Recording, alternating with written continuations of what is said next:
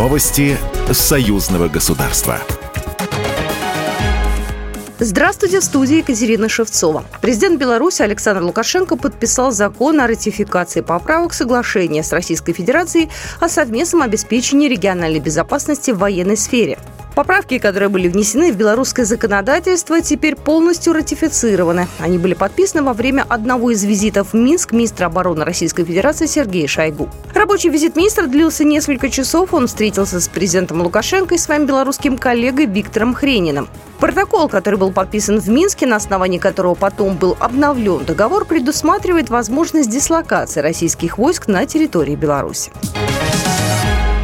Контракты на 110 миллиардов рублей подписали на завершившемся накануне в Уфе 10-м форуме регионов России и Беларуси. Об этом заявила председатель Совета Республики Национального собрания Беларуси Наталья Качанова. На форуме была подписана декларация о вступлении Беларуси в Международный центр нейронных исследований в Гатчине. По словам президента Национального исследовательского центра Курчатовский институт Михаила Ковальчука, стратегия научно-технологического развития союзного государства уже подготовлена и прошла все стадии. Он отметил, что данный документ поможет странам продолжать создавать единое научно-технологическое пространство в рамках Евразес, СНГ и ШОС.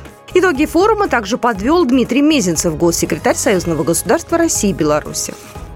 Если бы нашелся самый жесткий критик, пытаясь к чему-то придраться, ему не к чему было бы придраться.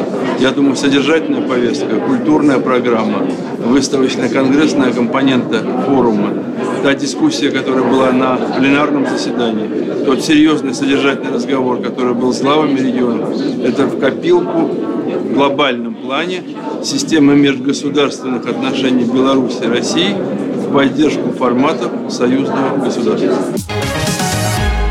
Совет министров Беларуси одобрил проект межправительственного соглашения с Россией о выравнивании тарифов в авиационной сфере. Он предусматривает проведение переговоров с российской стороной по проекту данного соглашения. Суть предлагаемых изменений в том, чтобы изменить порядок начисления аэронавигационных сборов. Разница между оплатой пролета отечественных и иностранных лайнеров на порядок, а авиаперевозчик Беларуси, несмотря на заключение договора о союзном государстве, платит сбор, как и другие иностранные авиакомпании.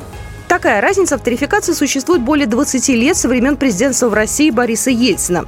Уполномоченным ведомством со стороны Беларуси назначен Минтранс Республики. А в случае успеха соглашение должно вступить в силу с января 2025 года.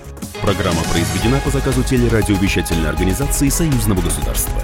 Новости Союзного государства.